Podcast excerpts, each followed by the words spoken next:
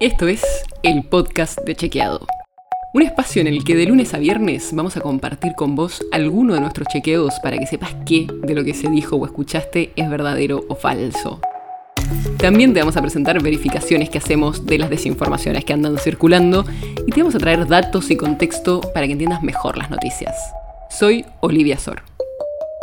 Hoy vamos a hablar de vacunas. Te traigo un chequeo que le hicimos a Santiago Cafiero, el jefe de gabinete.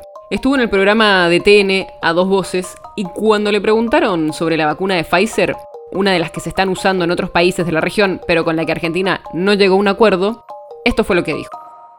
Las vacunas de Pfizer en la región prácticamente no llegaron, llegaron Bueno, muestras. pero a, a Chile, llegaron, a Uruguay No, no, firmaron un contrato, a, a Brasil firmaron un 30.000. contrato. 30.000 vacunas. Sí. No, no, no, pero esperá. Pero está 30.000 bien. vacunas llegaron a Chile. Y después Pero- por eso Chile tuvo que salir a comprar de urgencia a China, bien. a Sinovac. Esto no es así, es falso. Y vamos por partes. ¿Cuántas dosis recibió Chile de la vacuna de Pfizer? 1.900.000.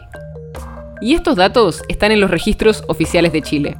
Y de hecho, el presidente Sebastián Piñera anunció que el 8 de abril recibieron 234.000 nuevas dosis de esa vacuna, con la cual se llega a este 1.900.000. 1.886.625 dosis si queremos ser exactos. Que igual son menos de las que se habían previsto originalmente. Es más o menos el 19% de las dosis que se habían comprometido. Y eso que pasó en Chile con Pfizer es algo que estamos viendo también con otros laboratorios que no están pudiendo entregar la cantidad de dosis que habían prometido. Pero en todo caso está muy lejos de ser una muestra y de ser 30.000 dosis. Y ahora vamos a la segunda parte de lo que dice Cafiero. Que esto implicó que Chile tuviera que salir a comprar de urgencia otras vacunas como la de Sinovac, que produce China. Pero esto tampoco es así.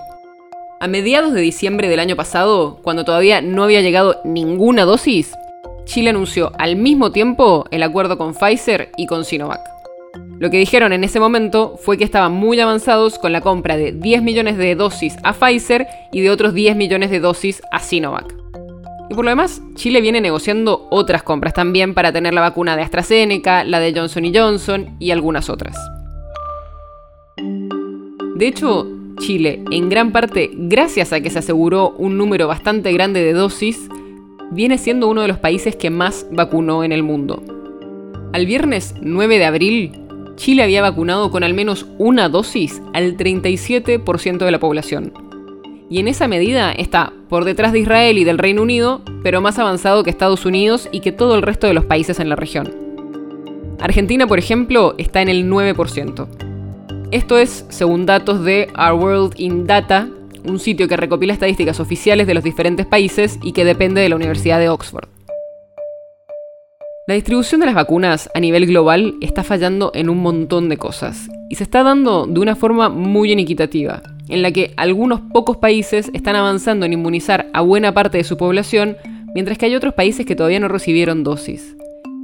Hay un montón de problemas, pero no es verdad que Pfizer haya distribuido tan pocas dosis en la región como dijo Cafiero. El podcast de Chequeado es un podcast original de Chequeado producido en colaboración con Posta. Tienes una idea, algún tema del que te gustaría que hablemos en un próximo episodio, escribinos a podcast.chequeado.com. Y si te gustó este episodio, seguinos en Spotify o en tu app de podcast favorita y recomendanos a tus amigos.